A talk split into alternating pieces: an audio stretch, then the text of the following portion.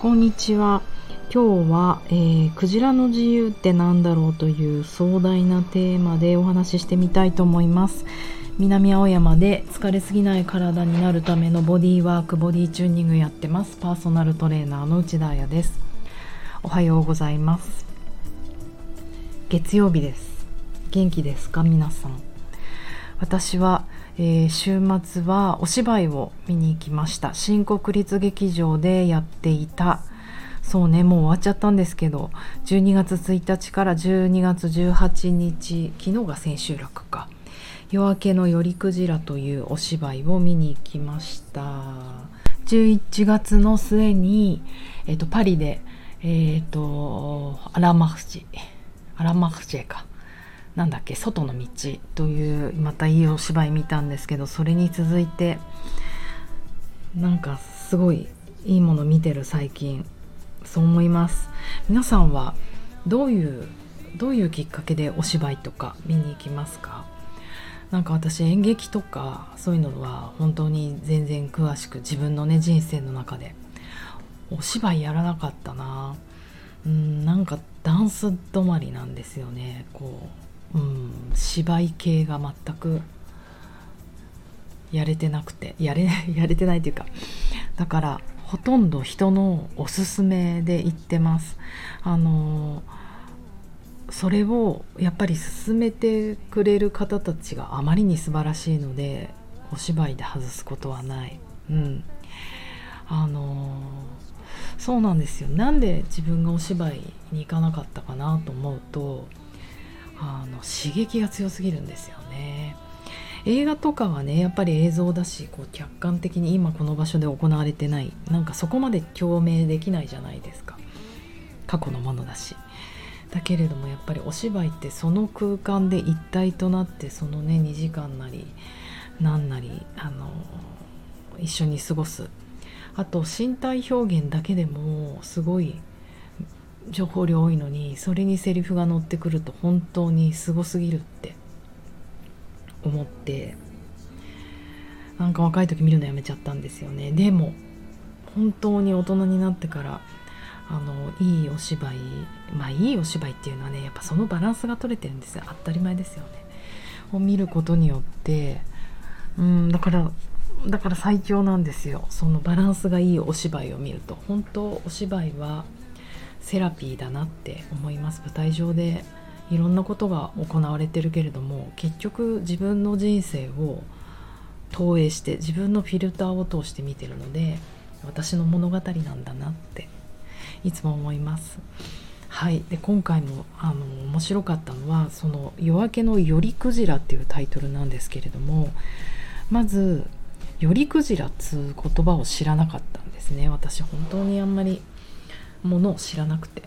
でお芝居の中でま知っていったり帰ってきてからずっとねクジラのこととか調べちゃってるんですけどあの座礁クジラとも言われているものでクジラって何らかの理由であの港あのだから地上に打ち上げられちゃうじゃないですか。それが集団だったり、まあ、個体だったりもするけど。そのことです。ね大変ですよね。まあ、物語はねそれだけじゃない、うん、それだけじゃないっていうかそうそれが主役ということだけでもなくもういろんなことが絡まってるんですけど今日はその一つのワンワードだけを、あの取り出してみたいと思うんですがまあえーと、これってまあえーと設定としては田舎和歌山県かなんかの田舎の港町の話で。うんうん。えーと、手書きの地図を持った女性が25年ぶりにそこを訪れる。女性は大学時代に、まあ、女性って聖ちゃんが主役なんですけど小島聖さんが。女性を大学時代この港町のサークルでであじゃあ港町にサークルの合宿でやってきてたまたま頼クジラが漂着した現場に居合わせた。っていう経験をした人なんですよ。うんうん、まだ命のあったクジラをその町の人誰もどうすることができなかったっていう。それを25年後にまた来てあのないろいろ経験するという話なんですがあのまたそこに、えーと、クジラトレーナーの若い男の子がいて、えーと、昔そこに、えーと水族館があったみたいなんですね。でそこの水族館でうんイルカじゃないよね。クジラだった気する。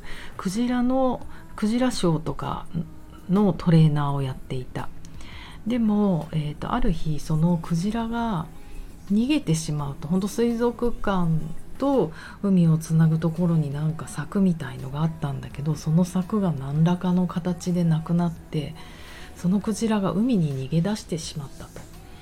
で水族館も、まあ、何らかの理由で閉鎖になったけれどもずっと彼はあのクジラにその後会いたいと思っていて、まあ、地元の湖南でサーフィンを続けているんですね。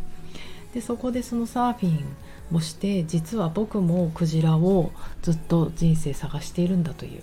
そしてそのクジラに聞きたいと,、えーと、広い海に出て行ってクジラは幸せになれたのかと。今言いながら泣きそう泣き泣きそうになっちゃった。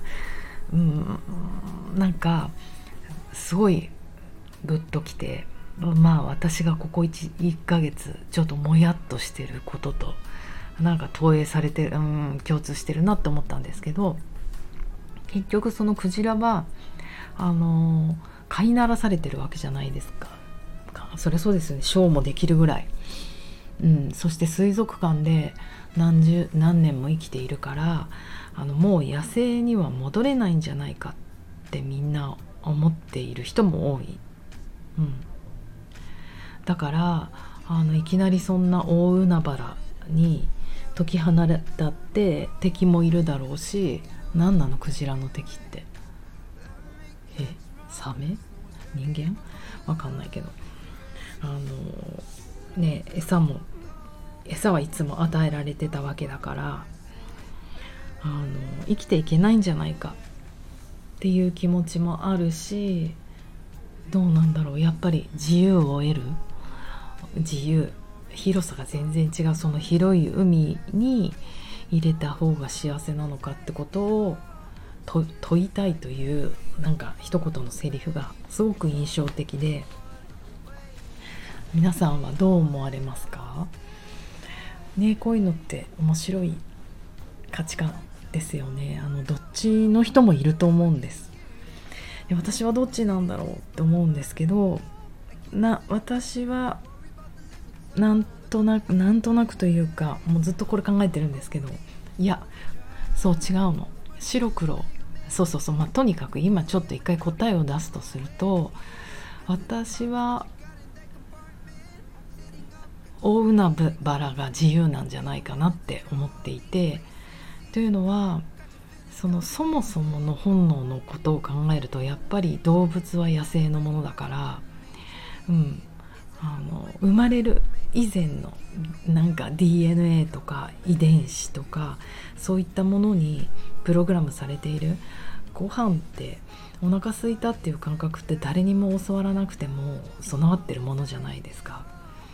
うん、なんか神様神様とかそこで言っていいのか分かんないけどがセットしていてくれたなんかデフォルトの構造っていうものがあると思うからそれに本能に従っていくと自由なんじゃないかな外にいた方がって思ったりするんですよね。でも生活力ないじゃんっていうその意見も分かります。だから結局ねこういうのがモヤモヤだよね。モヤモヤっとしたまま過ごしていくんですけどなんかこれでなんか別に誰かと論争して戦う気もないんだけどでもこういうことを考えることが大事だなと思って。私は今その何？生物学的なものを大切にしたっていうスタンスから語ってみたんだけど、うん、皆さんはどう思われますか？もうこれ答えない。なんかねでもねずっとそれをもやっと感じてるんですよね。自由って何だろうとか。でなんとなくここでまたグイグイっと人間の体の話に私が思う。それに戻してみようかと思うんですけどあのうん。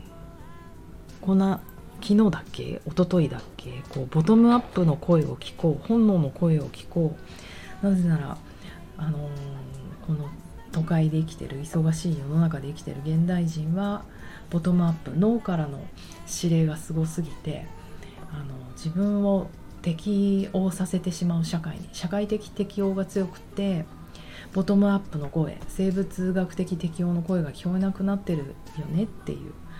話をしたのでその生物学的声を聞こうよ本能の声を聞こうよバイボディチューニングって感じなのでうん。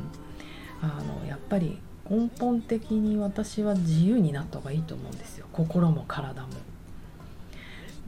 あの不自由なまま、ね、生きることないなと思って。まあのやっぱり人生って人生の目的でもあるんじゃないかなと思うんですね。自由になることが体を。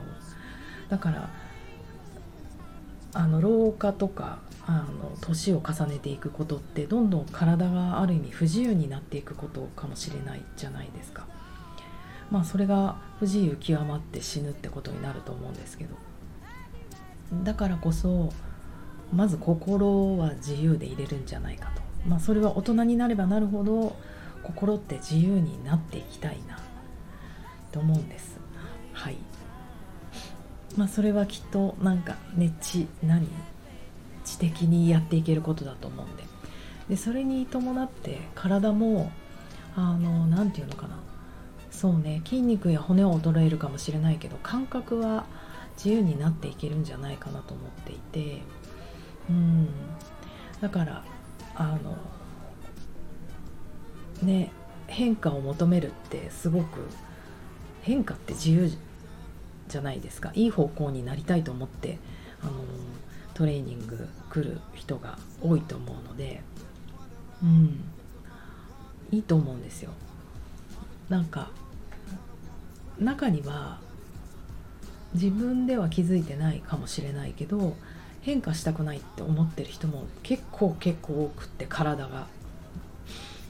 うん。だからどうしたらいいのかなってちょっと思ったりするんですね。要はその人の頭の声では変化したいって思ってるのかもしれないけど本能的声では変化したくないってこう思ってる、うん、でそういう人を無理やり変化させていくのはちょっともう難しいなって思ってしまって。そんなのこじ開けたくないじゃないですか。かわいそう。そういう人にはまずは今のあなたで大丈夫っていう承認がだ必要なんじゃないかなって思ったりして。で今のあなたで大丈夫っていう自信がついてからの変化なのかなっていうのをこのなんか23週間ですごいモヤモヤ思うようになってじゃあボディ中どっちする？私どっちするってなった時にうんっていう。のが今の私のモヤモヤです。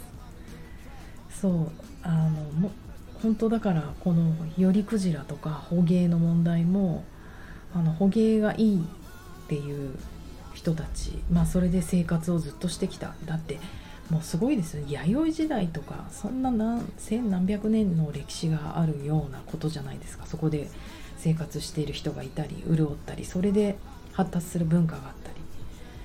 まあそういう人たちは大事なことだと思うしでもねあの何環境とかあと動物愛護の立場に立ったらそれはノーっていう人たちがいたりそれってもう価値観の差だから話し合ってどうにかなる問題でもない。でもじゃあ諦めるかってはなっちゃいけないと思うからでも和解させるのも違うと思うのでどう寄り添っていくかだよねっていう問題といえい私の抱えてる問題は似てるんじゃないかなと思ってなんかもやっとしたまま年末を生きていこうかと思います。皆さんももやっとしてることなんですか？もしよかったら教えてください。ではでは良い月曜日を。